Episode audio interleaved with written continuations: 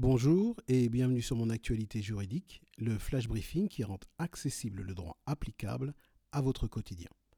Le terme juridique de la semaine, c'est principe du contradictoire.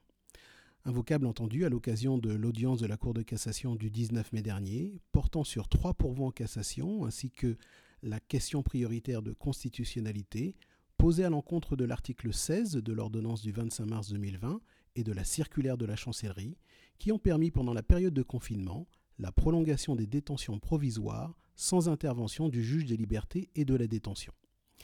La QPC reproche que le gouvernement soit habilité à prolonger automatiquement les détentions provisoires en cours, sans prévoir que de telles prolongations soient ordonnées par un magistrat judiciaire, violant ainsi la liberté individuelle garantie par l'article 66 de la Constitution et les droits de la défense.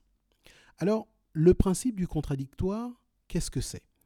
Eh bien, interrogeons la skill, mon assistant juridique, pour le savoir.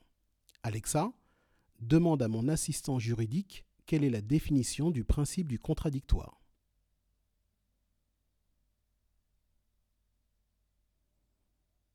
Principe du contradictoire, principe d'égalité et de loyauté entre les parties durant une procédure judiciaire.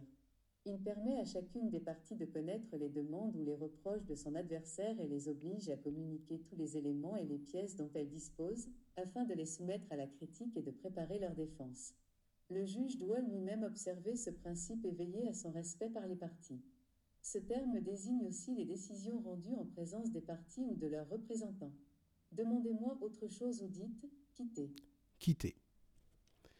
Le principe du contradictoire s'applique donc à tout moment d'une procédure et que la procédure soit civile, pénale, administrative ou disciplinaire. Le principe du contradictoire est l'un des fondements des droits de la défense dont la finalité est de garantir un procès équitable.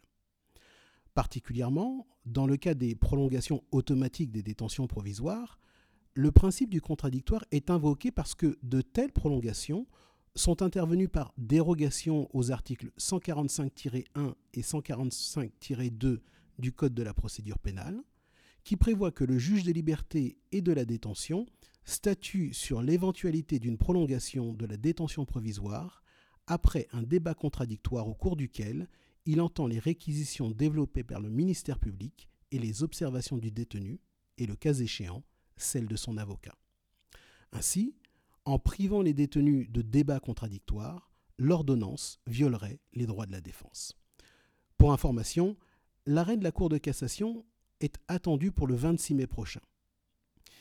Il est à noter cependant que la loi numéro 2020-546 du 11 mai 2020, prolongeant l'état d'urgence sanitaire, marque non seulement un retour progressif au droit commun du régime de la prolongation de la détention provisoire, mais contient également certaines modifications dont le but est d'éviter qu'un certain nombre de détentions provisoires durant la période de confinement ne soient invalidées.